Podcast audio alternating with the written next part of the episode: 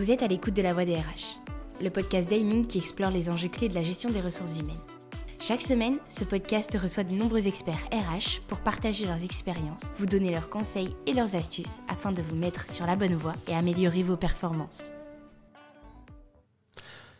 Bonjour à tous, je suis Christian Vérag, directeur du conseil SIRH et QVCT chez Eming.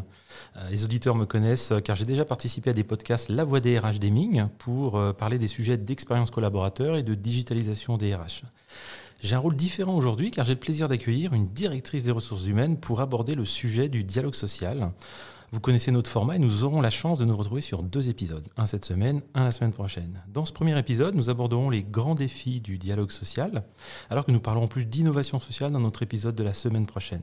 Je vais laisser Muriel Abrard, DRH d'Eming France, se présenter. Bonjour Muriel.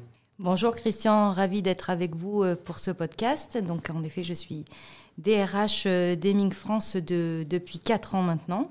Juste quelques petits mots sur, mon parcours. Euh, ça fait 25 ans que j'ai la chance de travailler chez Eming. En fait, j'ai, démarré euh, en tant que consultante justement sur les domaines RH, de qualité de vie au travail, de, de sujets de performance paye. Et puis avec l'envie farouche un jour de, de rejoindre le monde des directeurs ressources humaines, non plus en tant que mes clients, mais du côté interne. Et voilà, j'ai eu la chance d'évoluer au sein, du groupe et d'accompagner les Aimers en France depuis 4 ans. Bah, merci Muriel pour cette, euh, présentation. Donc, euh, euh, bah, moi, je suis manager chez, chez hein, depuis, un an, tu le sais. Hein. et en fait, les managers n'ont pas toujours une vue précise de ce qu'est le dialogue social en entreprise. Tu peux nous éclairer, Muriel? Alors, euh, en préparant un peu ce, podcast, euh, et du coup, sur, le sujet de la définition du, dialogue social, je me suis réinterrogée, sachant que moi, quand j'ai pris mes fonctions, je savais évidemment que le dialogue social allait être une dimension importante du poste, mais finalement, je m'étais pas véritablement interrogée sur qu'est-ce que ça représente en théorie, la définition du dialogue social, donc je me suis reposé la question là et après je vais répondre ensuite comment j'ai embarqué les managers parce que ça a été finalement plus vite mon sujet que prévu, plus mmh. que finalement qu'est-ce que je vais faire avec, euh, avec les partenaires sociaux. Alors on, classiquement on a, on a pour habitude de définir le dialogue social en entreprise comme l'ensemble des négociations, des consultations et des échanges d'informations entre l'employeur et les salariés sur des questions relatives à la politique économique et sociale dès lors qu'elles présentent un intérêt commun, un intérêt collectif. Et en effet souvent c'est le dialogue social est un sujet qui relève du précaré de la direction des, ressources humaines. Et euh, finalement, alors en tout cas, je parle pour Eming, mais parfois j'échange bien sûr aussi avec euh, des collègues des RH, où parfois les managers ne se sentent absolument pas concernés par le sujet du dialogue social, le vivant exclusivement comme une contrainte, euh, des délais à respecter et que ça va les empêcher finalement d'accélérer leur projet de transformation. Donc en effet, très vite, en fait, le sujet de l'acculturation du manager dans l'importance du dialogue social et le vivre comme un facteur de transformation et pour lui de performance et de d'exécution rapide de ses projets est devenu vite une problématique. Et aujourd'hui, je pense qu'on a réussi, en tout cas, euh, chez Heming, à transformer l'enjeu du dialogue social en y intégrant l'ensemble des parties prenantes, dont les managers.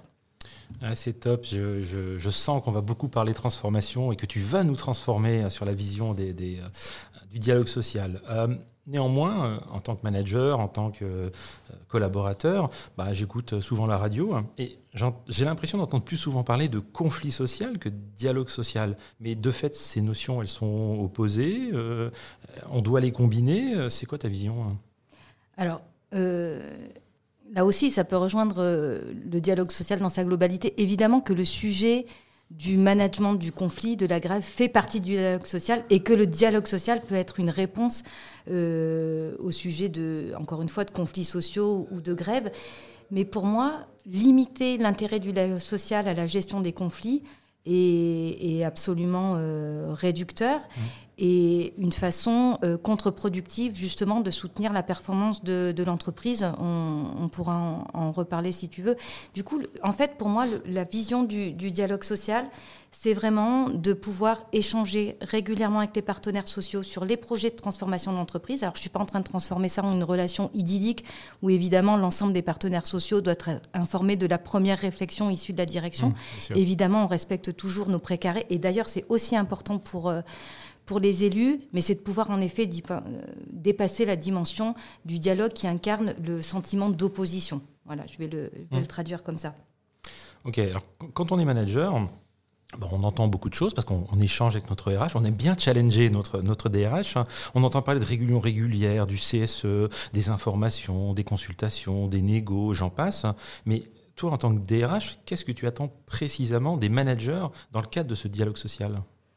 Alors, du coup, c'est ce que je redisais en, introduction. En fait, moi, mon travail de, depuis quatre ans, il a été euh, de faire prendre conscience aux managers qu'au-delà du respect des délais légaux, il y avait un enjeu pour vous. Mais d'abord, j'ai dû passer l'étape de prise conscience des délais, des délais légaux.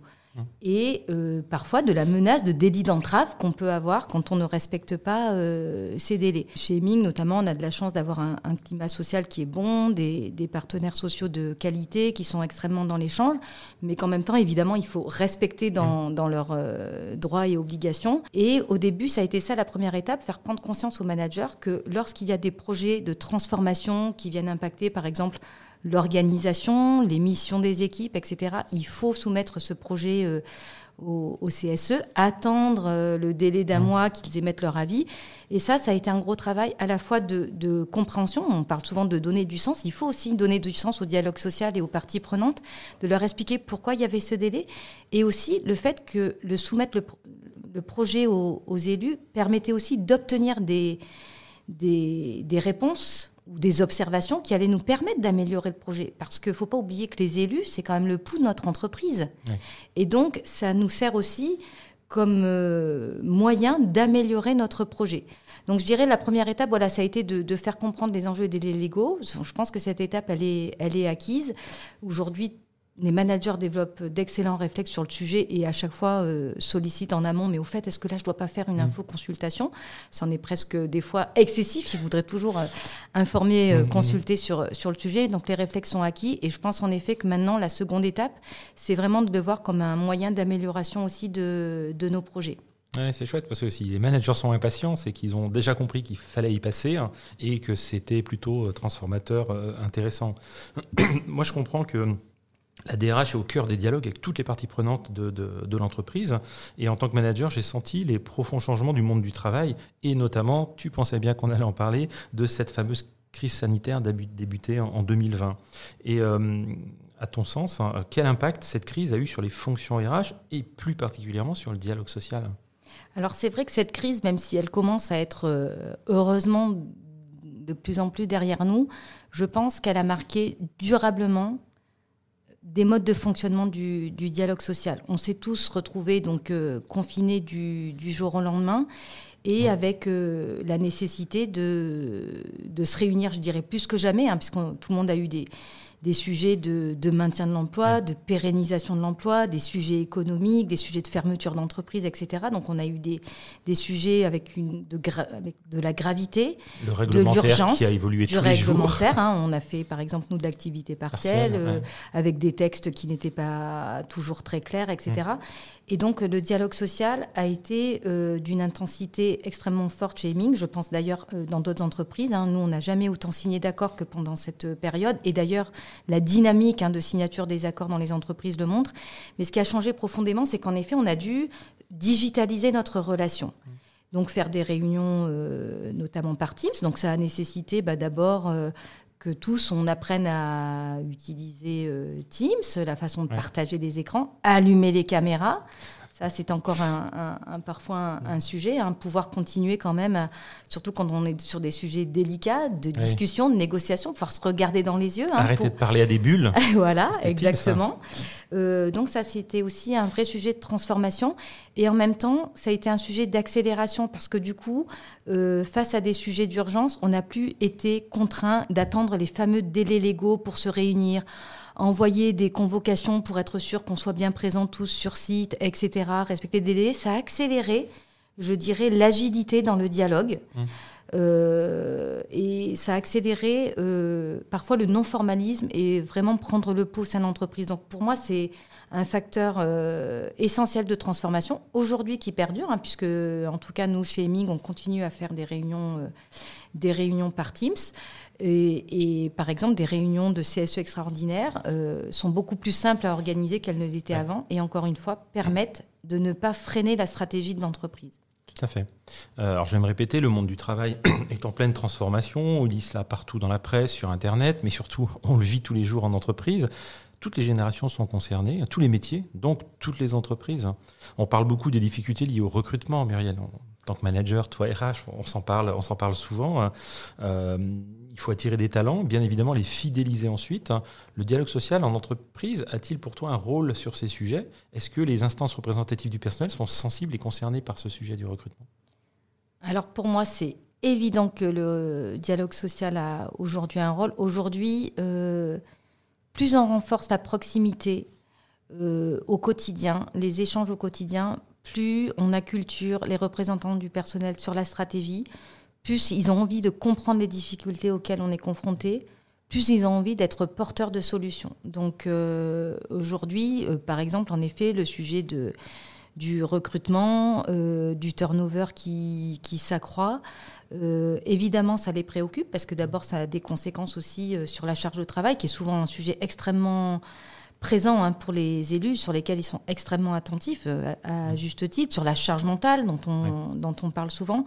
Donc le, sujet du recrutement, il est, il est essentiel pour eux. Le sujet aussi euh, euh, bah, de la prévention des risques psychosociaux, tout c'est des sujets sur lesquels ils sont attentifs. Donc je dirais maintenant, aujourd'hui, euh, avant ils étaient demandeurs d'informations, voilà où on en est de ça, etc. Aujourd'hui, ils sont demandeurs d'informations pour avoir un bilan de la situation tout en permettant de proposer des solutions. C'est ça une des évolutions fortes.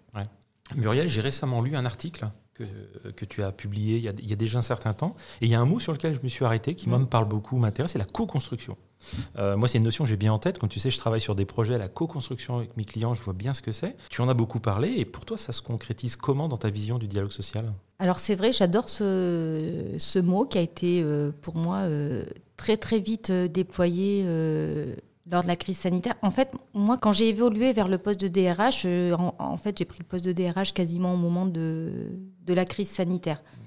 Donc, en fait, il y a des questions que j'ai pas eu le temps de me poser, justement, comment on mène le dialogue social. En fait, j'ai été confrontée à des situations d'urgence et pour moi, via mon métier précédemment aussi, d'animation dans les business, de pilotage, etc., c'était déjà des techniques que j'utilisais. Et donc, euh, avec les élus, c'était une évidence de co-construire ce qu'on a appelé chez Ming notre nouvelle vie au travail. C'est-à-dire il fallait préparer le post-Covid, le post-crise sanitaire. Et aujourd'hui, on est toujours dans notre nouvelle vie au travail. D'ailleurs, elle continue à évoluer. Peut-être qu'on aura l'occasion de parler encore des changements. Donc, la co-construction, ça a été de se dire, bah maintenant, c'est pas moi qui pousse toute seule des idées, c'est un groupe de travail avec des collaborateurs, des représentants du personnel. On se penche sur une problématique et, et on construit ensemble les solutions. Donc, notre nouvelle vie au travail, elle est notamment passée par la construction d'un accord télétravail, on aura peut-être aussi l'occasion d'en reparler, mais qui est aujourd'hui notamment le, symbole d'une politique RH qui fait preuve d'une grande flexibilité, grâce mmh. aussi au dialogue social. À t'écouter, Muriel, je comprends en plus de choses sur le dialogue social d'aujourd'hui. Hein. Il demande d'aller plus loin que le simple respect des obligations légales et réglementaires. Hein. Tu en parlais tout à l'heure, c'est un basique, il faut le respecter, il faut aller euh, euh, plus loin. Et, euh, et, également, quand je te parlais tout à l'heure de conflit, quand on parle de co-construction, on n'est pas sur deux forces qui s'opposent et qui négocient pour trouver une solution, on la construit ensemble. Euh, néanmoins, je, vais te demander encore une fois ta vision. Je vais te partager un chiffre de notre 15e baromètre de l'absentéisme et de l'engagement euh, qui va bientôt sortir. 43% des salariés interrogés en 2022 veulent changer de situation professionnelle dans les prochains mois. Les salariés semblent attendre autre chose que la simple défense de leurs droits dans les entreprises. De fait, ta, vision de DRH, euh, Muriel, c'est quoi?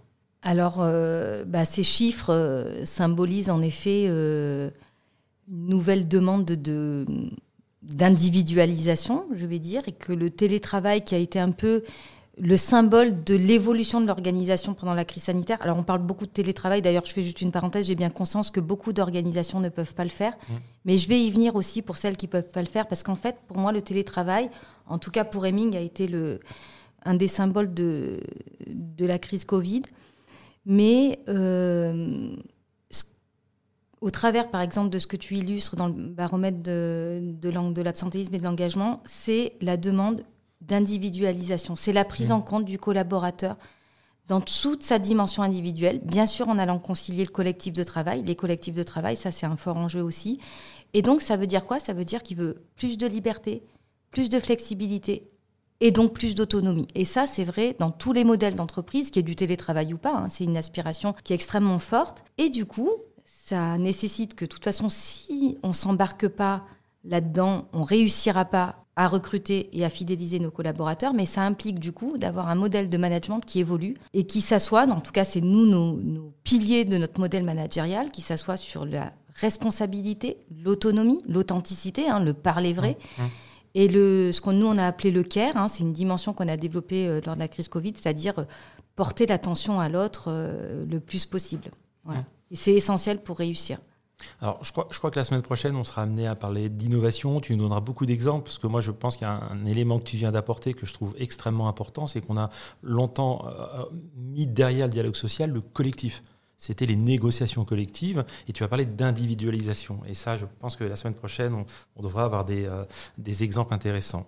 Euh, on approche de la fin. En conclusion, Muriel, pour toi, c'est quoi les éléments clés que tu pourrais nous synthétiser à nos auditeurs pour un dialogue social, réinventer, je crois que je te vole aussi là un mot que, tu avais sorti, et réussir alors, en effet, moi, j'avais, je me suis listé quelques, quelques règles de base qui m'ont servi à construire le dialogue social durant, durant la crise, mais finalement, aujourd'hui, que, que je m'applique au quotidien et au projet de transformation de, de l'entreprise, que j'ai listé et que je résumerai en sept points. Euh, d'abord, c'est jamais rester court-termiste. Ça, c'est mmh. hyper important. On peut avoir des problèmes à gérer, il faut les gérer immédiatement, mais toujours préparer le coup d'après. C'est toujours maintenir et accélérer des projets structurants, co-construire, encore plus quand il y a des situations d'urgence, rester transparent et réaliste avec nos élus et nos collaborateurs, ne rien leur cacher, communiquer formellement, on l'a vu, mais surtout de façon informelle, c'est le plus important, et construire une relation intuitive personnée avec nos élus, et collaborer aussi à des actions communes avec les élus. Voilà un petit peu, si je devais synthétiser, ces sept principes. Bah écoute, merci Muriel pour ces éléments, ils sont vraiment riches d'enseignements. En tout cas, j'espère que les auditeurs ont passé un aussi bon moment que moi euh, à l'instant. Donc on vient de voir comment le dialogue social se réinvente, notamment depuis la crise sanitaire. Euh, nous vous proposerons dans l'épisode de la semaine prochaine de rentrer dans le détail des défis et innovations autour du dialogue social. Muriel, on va te poser beaucoup de questions, on attend beaucoup d'éléments de ta part. Bah, on vous donnera donc rendez-vous, on vous donne rendez-vous la semaine prochaine. Bien sûr, vous pouvez retrouver cet épisode et l'ensemble de nos podcasts sur notre chaîne La Voix des RH, sur Ocha et sur toutes les plateformes de podcast. Merci de nous avoir écoutés. Merci Muriel et à la semaine prochaine. Merci Christian.